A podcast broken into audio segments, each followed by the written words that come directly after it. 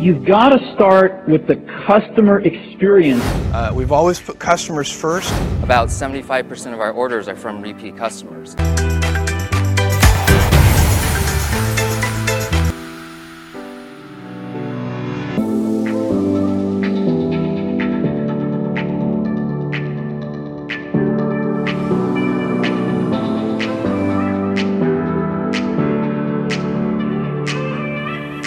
Right, well, the first thing I know is that you need to obsess over customers.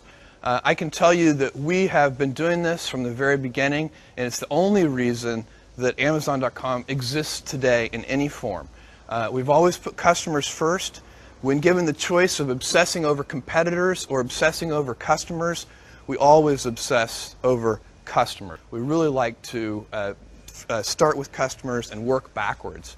And again, that is the key thing uh, that I know, and it covers a lot of other mistakes. If you're truly obsessed over customers, it'll cover a lot of errors. Any company that wants to focus on customers and put customers first, any company that wants to invent on behalf of customers has to be willing to think long term.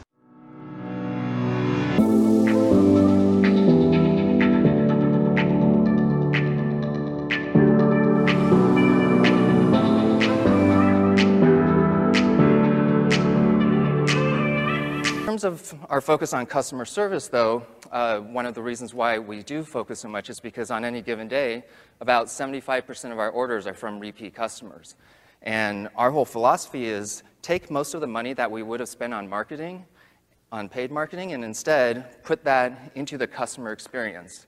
And then let the repeat customers and word of mouth be our true form of marketing. Well, it starts out with our policies. Uh, the first thing is our 1-800 number. You know, most websites, it's pretty hard to find contact information. Usually it's buried five links deep, and even then it's not a phone number, it's an email address.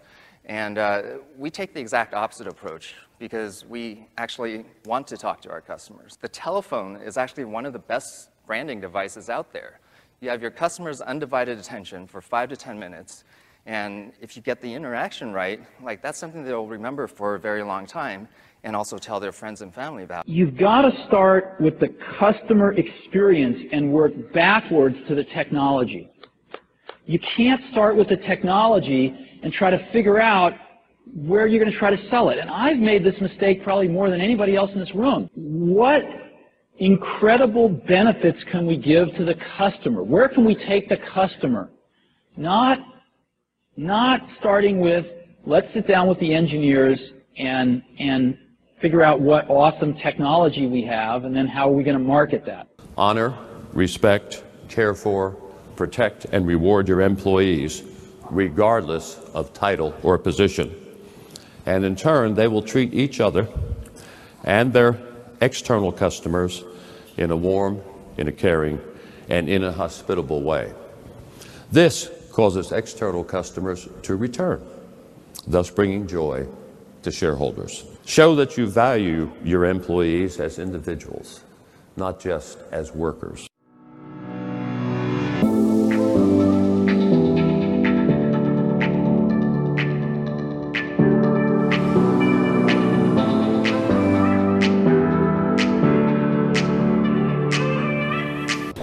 Right, let's give you an example. When we started Virgin Atlantic 30 years ago, we had one 747 competing with airlines that had three, an average of 300 planes each. Every single one of those you know, airlines have gone bankrupt um, because they didn't have customer service. Uh, everything in the end uh, comes down to uh, customer service and the people who are serving you and whether they're proud of the company uh, and you know the, the, the, the, only way that you can actually have people working on a, in, a company uh, that are proud of it is if you give them give them the tools.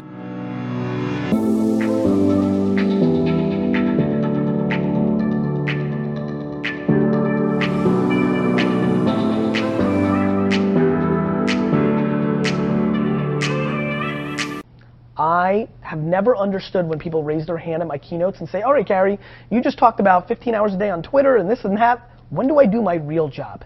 And my answer always is, when was your real job not actually giving a crap about your customer. I, I knew that my dad wasn't customer service driven, and I saw an opportunity to create a legendary story.